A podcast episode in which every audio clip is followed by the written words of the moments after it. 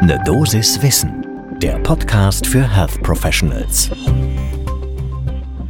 Die klassische Situation eines Falls des Kupp-Syndroms. Man findet eine Lebermetastase eines epithelialen Tumors.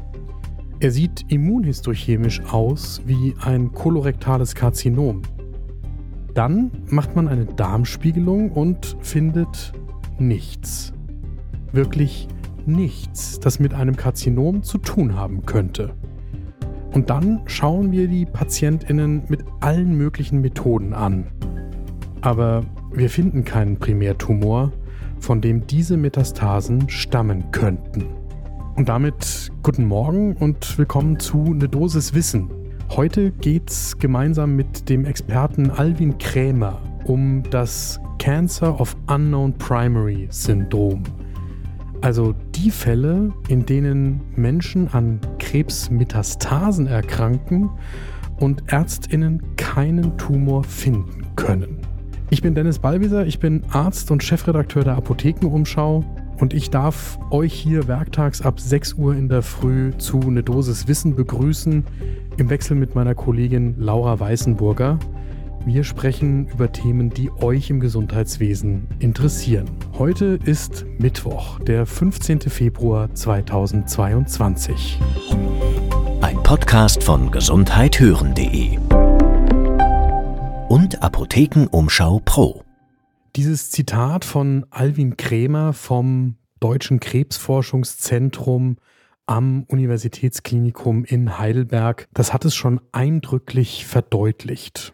Etwa 10.000 Menschen jedes Jahr erkranken in Deutschland an Cancer of Unknown Primary, also dem Kupp-Syndrom. Und so unglaublich das klingt, es ist tatsächlich so, wissenschaftlich ist bis heute ungeklärt, ob bei diesen Patientinnen und Patienten wirklich kein Primärtumor vorhanden ist oder ob bis heute alle verfügbaren Diagnosemöglichkeiten nicht ausreichend sensitiv sind, um die tatsächlichen Verursachertumoren zu finden. Aber bis heute müssen wir davon ausgehen, dass diese PatientInnen tatsächlich an Krebs und zwar schwer erkranken, obwohl da kein Primärtumor ist. Alvin Krämer sagt, wahrscheinlich ist tatsächlich eher, dass wir bis heute nicht ausreichend sensitiv untersuchen können. Allerdings können wir auch das tatsächliche Fehlen eines Primärtumors bis heute nicht ausschließen. Diese spannende und in jedem Fall schlimme Diagnose lohnt einen genauen Blick zum ersten Kaffee des Tages. Holt euch euren, meiner steht vor mir und dann geht's los. Wir wollten von Alvin Krämer wissen, was ihn denn annehmen lässt, dass in Wahrheit da schon Primärtumoren sind. Und er sagt uns, naja, ein Hinweis ist, dass seit Jahren diese Kupp-Diagnosen abnehmen. Der Grund könnte genau sein, dass stetig sich verbessernde diagnostische Verfahren dazu führen, dass in den Fällen, wo früher ein Kupp-Syndrom diagnostiziert worden wäre, heute doch mit einem Primärtumor diagnostiziert werden können. Und klar, in dem Moment, wo man tatsächlich einen Primärtumor finden kann, ändert sich die Diagnose, dann ist es kein Kupp-Syndrom mehr. Generell nimmt die Inzidenz von Cancer with Unknown Primary mit dem Alter zu. Bei Männern ist sie höher als bei Frauen. Und dann ist natürlich die Frage, was sind das dann für Krebszellen, für Tumorzellen, die man überhaupt findet? In etwa der Hälfte der Fälle geht es dabei um gut bis mäßig differenzierte Adenokarzinome. In knapp einem Drittel der Fälle um schlecht oder gar nicht differenzierte Adenokarzinome und in einem kleineren Teil, also um die 15 Prozent, um Plattenepithelkarzinome. Nur unter 5 Prozent sind undifferenzierte Neoplasmen. Nach allem, was man weiß über die Risikofaktoren, ist vor allem das Rauchen zu identifizieren. Ansonsten spielen wohl Vorerkrankungen wie ein Diabetes oder Autoimmunerkrankungen und familiäre Dispositionen eine Rolle. Und dann stellt sich natürlich die Frage, wie diagnostiziert man denn einen Cancer of Unknown Primary, wenn man eben den Tumor nicht finden kann? Dazu gibt es eine neue Leitlinie mit einer verbesserten Definition des Kupp-Syndroms. Wir verlinken das natürlich in den Show Notes. Und die Hoffnung ist, dass das auch die Therapie von betroffenen Patientinnen verbessern kann. In dieser neuen Leitlinie gibt es jetzt erstmals dezidierte diagnostische Algorithmen, um zwischen einem Kupp-Syndrom und anderen Krebsarten zu unterscheiden.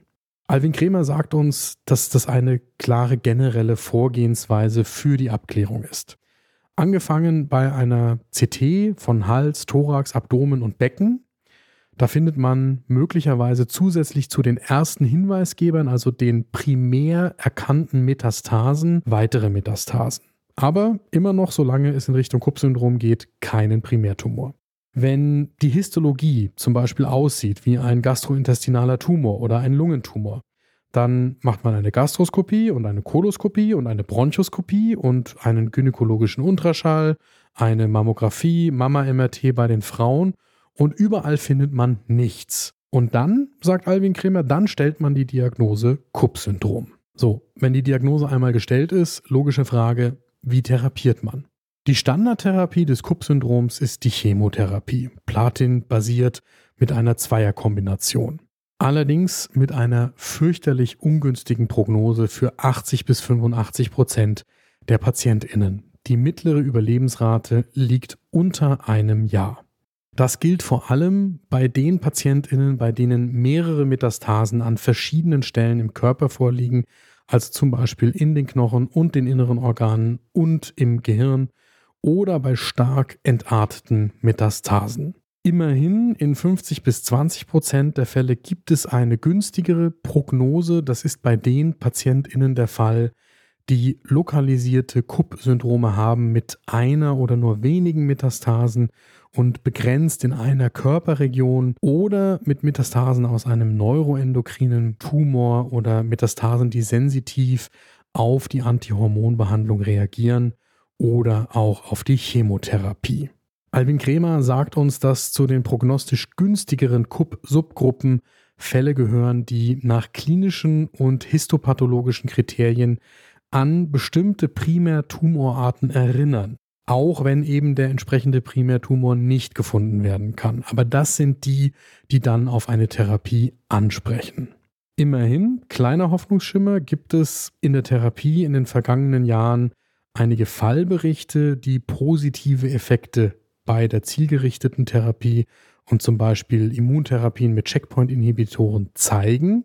Das könnte für die Zukunft Hoffnung machen. Allerdings ist das wirklich in einem sehr überschaubaren Rahmen. Krämer selbst und seine Kolleginnen in Heidelberg arbeiten mit an einer randomisierten Studie in über 30 Ländern und mit mehr als 150 Institutionen, die in diese Studie mehr als 600 Patientinnen mit einem neu diagnostizierten KUP einschließen. Dann wird randomisiert behandelt, entweder mit der Standardchemotherapie oder mit zielgerichteten Substanzen oder einer Immuntherapie.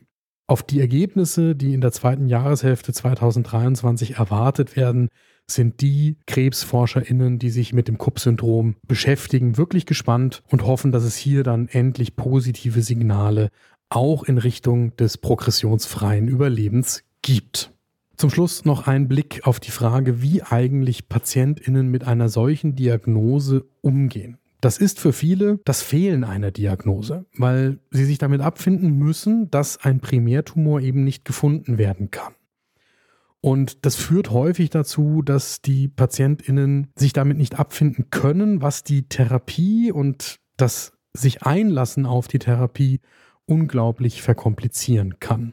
Deshalb ist es aus Sicht von Alvin Kremer so wichtig, dass auch Ärztinnen anerkennen, dass das Kuppe-Syndrom ein eigenständiges Krankheitsbild ist und man nicht versucht, das als das Fehlen eines Primärtumors vor allem in den Vordergrund zu stellen, weil dann die Beschäftigung mit diesem Fehlen möglicherweise nie aufhört. Und das ist auch mein Fazit aus der heutigen Folge. So selten das Kupp-Syndrom ist, man sollte sich einmal damit beschäftigt haben, damit man sich halbwegs auskennt, wenn man PatientInnen mit dieser seltenen Tumorerkrankung begegnet und entsprechend, auch wenn man nicht zu den SpezialistInnen rund um das Thema gehört, in der Kommunikation einen positiven Beitrag leisten kann. Das war eine Dosis Wissen für heute. Die nächste Folge gibt es morgen ab 6 Uhr in der Früh überall da, wo ihr Podcasts hört. Und wenn euch diese Folge gefallen hat, dann lasst uns doch da, wo ihr könnt, eine gute Bewertung da. Das freut uns und macht es anderen leichter, diesen Podcast zu finden. Ein Podcast von gesundheithören.de und Apothekenumschau Pro.